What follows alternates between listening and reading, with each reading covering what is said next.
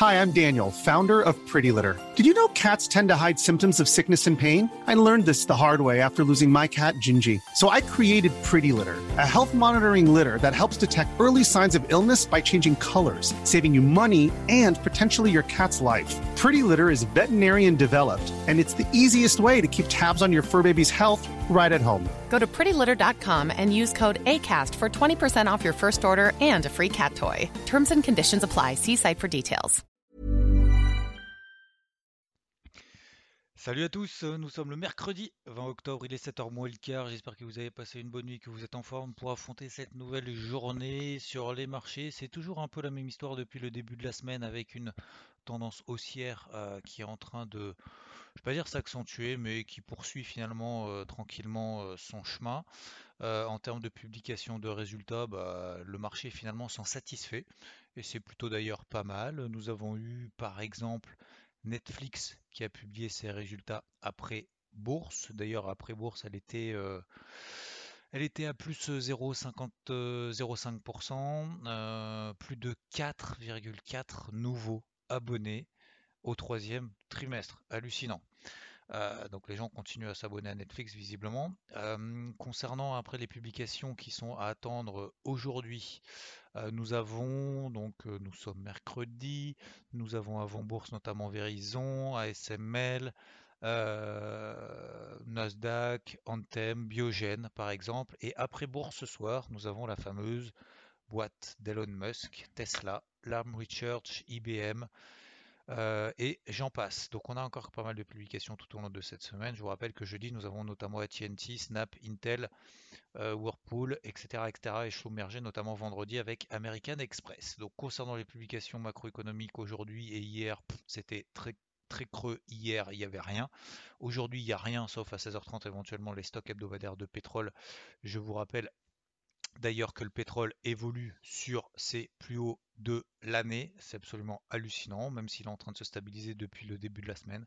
On tient toujours quasiment sur les 85 dollars le baril. On était à 65 dollars fin août, ce qui fait quand même sur le baril de Brent une progression de 30% en quelques mois, en deux mois et demi, ce qui est quand même absolument hallucinant. Concernant donc, euh, c'est aussi ce qui justifie cette montée de l'inflation et ce tapering très probablement qu'annoncera la Fed, en tout cas euh, pas à partir de maintenant, mais euh, en tout cas la Fed va commencer bien évidemment à se pencher sur un calendrier de réduction de rachat d'actifs, d'autant plus justifié par des résultats d'entreprise qui sont pour le moment très bon. Je vous rappelle qu'on est quand même à plus de 70-75% sur l'USP 500 de boîtes qui publient mieux que prévu en termes de bénéfices.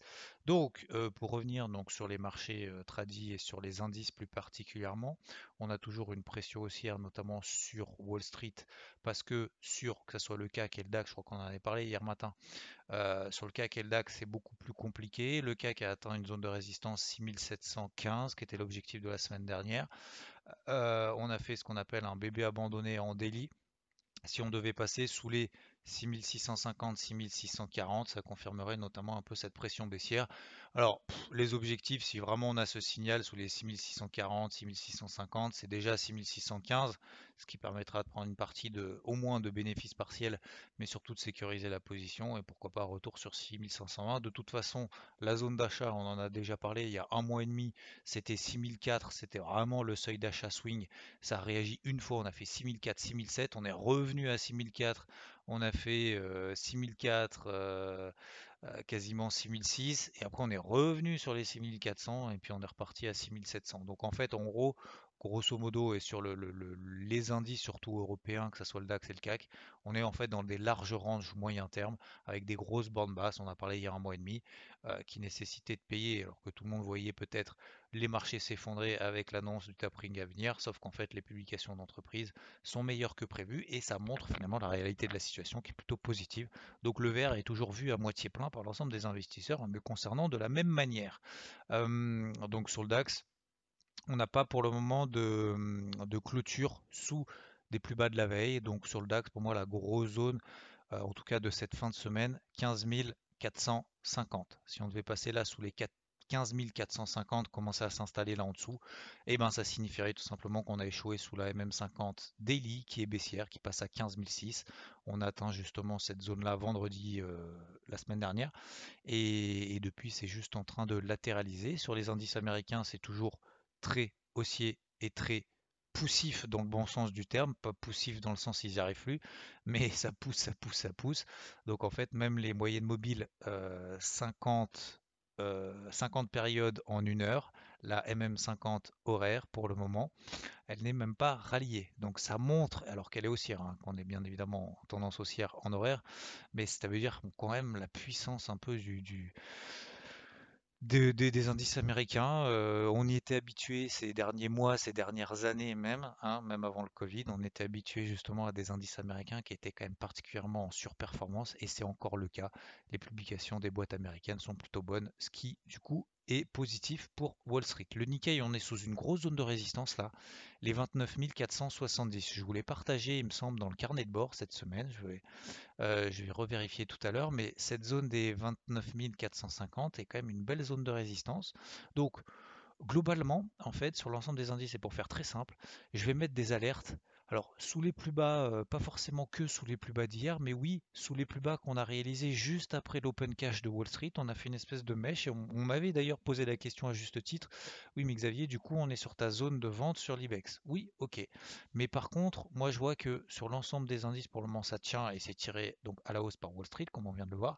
Et si on devait passer sous les plus bas d'hier, je pense que là, effectivement, on pourrait commencer à mettre euh, sa casquette euh, rouge, sa casquette de vente, et à ce moment-là, de chercher plutôt des ventes, uniquement à ce moment-là, mais pas avant. Et je pense que, encore une fois, attention, lorsqu'on a des, ascensions comme ça, hein, donc euh, par définition haussière, lorsqu'on arrive sur des zones support, on a plus de chances que ces supports permettent de relancer une tendance que l'inverse. Donc c'est pour ça qu'attention, et ce que je disais d'ailleurs dimanche dans le débrief hebdo, dans la minute pédagogique, c'est que lors pour retourner un flux comme ça haussier, il va falloir une belle bougie de retournement, une belle impulsion baissière pour pouvoir invalider ce flux haussier. Tiens d'ailleurs, en parlant de flux haussier, l'or, euh, l'argent, l'argent messieurs dames. Alors l'argent, je vous en parle depuis euh, fin septembre, depuis mi-fin septembre, euh, je crois que c'était le, 16 septembre, et j'avais mis un OC à l'achat, je vous avais partagé d'ailleurs sur les 22,02, on s'était arrêté à 22,02, tous les brokers n'ont pas atteint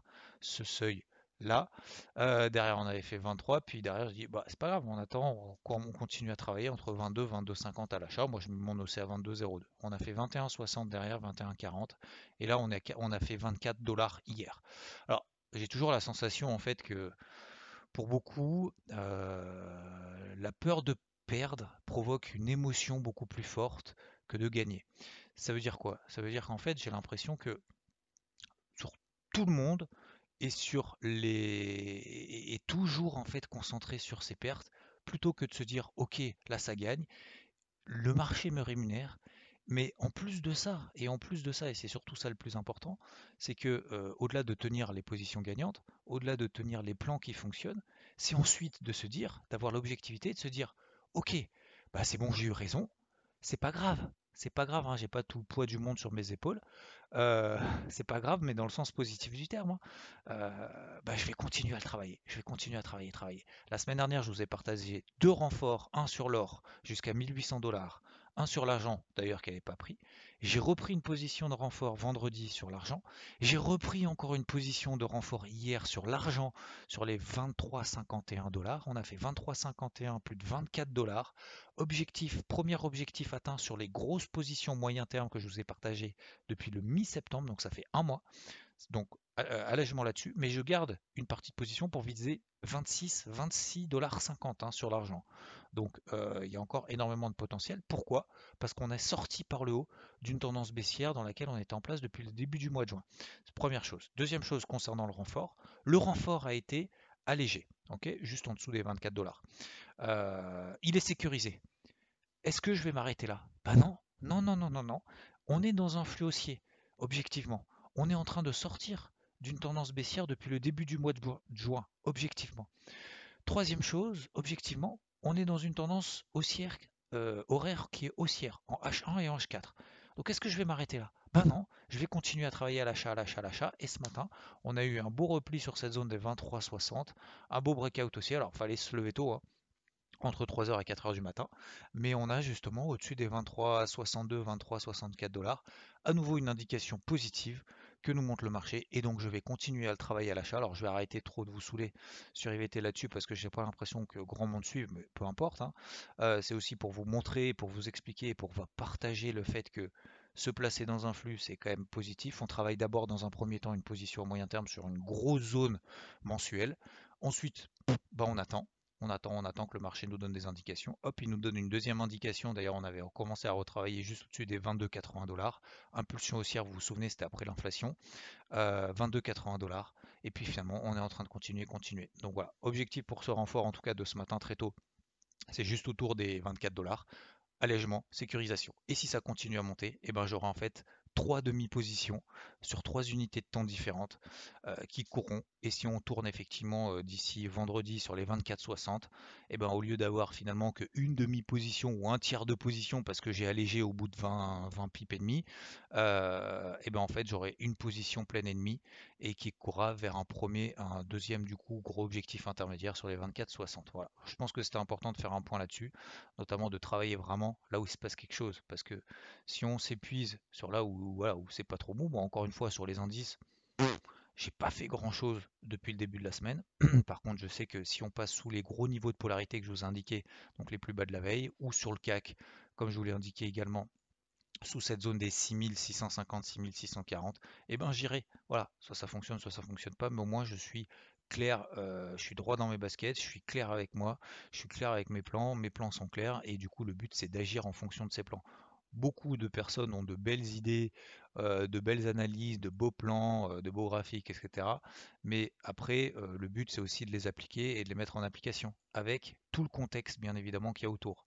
voilà, bon, j'ai fait un gros point là-dessus, mais je pense que c'était important de faire ce point pédagogique ce matin.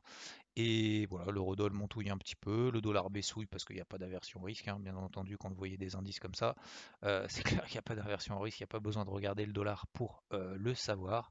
le dollar yen progresse, progresse absolument hallucinant. Le yen, hein, je vous rappelle, est plutôt considéré comme une valeur refuge, et ben le yen se replie de manière aussi importante que le rebond que le Nikkei a réalisé sur cette grosse zone mensuelle, sur cette zone des 27 400. On est aujourd'hui à 29 400, on est 2000 points au-dessus, mais pour autant on est sous une zone de résistance intermédiaire très forte, je vous rappelle, sur le Nikkei. D'ailleurs j'ai mis également sur le Nikkei une alerte sur les 29 200 si on devait passer là en dessous je mets des alertes en fait sur tous les indices. Voilà, pour répondre un peu à l'IBEX, je ne suis pas rentré encore short parce que je mets des alertes en dessous, mais sur tous les indices en fait, je mets des alertes soit sur les plus bas de cette nuit, comme par exemple sur le Nikkei, soit les plus bas d'hier, par exemple sur l'ensemble des indices, ou sur les 6650 sur le CAC. Et en fait, je vais prendre une position short si tel est le cas. Euh, sinon, je continuerai à travailler. En fait, je vais continuer à travailler l'achat sur des unités trop courtes, mais sur des unités un petit peu plus longues, sur du H4 ou sur du daily. Si on brise justement ces niveaux-là, et eh ben, euh, si on passe en dessous de ces niveaux-là, et eh ben, ça me donnerait du coup des indications baissières. Et là, hop, on arrête les achats intraday, on met une casquette vendeuse en intra-swing, et puis on verra ce que le marché nous donne. Mais en tout cas, voilà, j'insiste pas forcément, là encore une fois, là où ça m'inspire pas, en fait, je m'en fous. Par contre, là où ça m'inspire, et là je commence à avoir des confirmations, comme par exemple sur le silver, et eh ben j'y vais, j'y vais. Et en fait, en trois trades, je vais faire peut-être une semaine et demie, deux semaines de perf, en fait, en trois trades et demi. Ce qui est tout à fait possible. Et s'il s'envole sur les 24-60, ben, j'aurais fait quasiment en fait un mois, euh, un mois de boulot sur, euh, bah, sur un plan, tout simplement. Voilà, donc c'est un peu le principe de l'intra-swing. Concernant le, marché des cryptos, j'ai fait une grosse vidéo sur le sur l'ETF euh, Bitcoin qui a été lancé aux États-Unis. Je vous invite à regarder sur Interactive Trading, la chaîne YouTube Interactive Trading. Franchement, même si les cryptos vous intéressent pas, je pense que peut-être que vous pouvez tirer des, des, pas dire des enseignements parce que je suis pas là pour vous donner le son, mais des euh, des éléments qui vous serviront de manière générale sur les ETF, sur le fonctionnement des contrats futurs, etc., etc., euh, par rapport notamment au spot. Voilà. Donc c'est plus large. Après, il y a euh, le, quel, quel, va être vraiment l'impact sur le marché des cryptos. Quand bien même le Bitcoin se porte toujours bien sur les 64 000 dollars et l'ensemble des altcoins, c'est toujours un petit peu mou avec des cryptos qui tentent euh, de progresser ou pas, mais en tout cas sur les altcoins de manière générale, on est toujours sous une zone de résistance. Je ne fais pas plus long, je vous souhaite une bonne journée. Merci de votre attention si vous avez tenu 14 minutes et je vous dis à plus. Ciao ciao.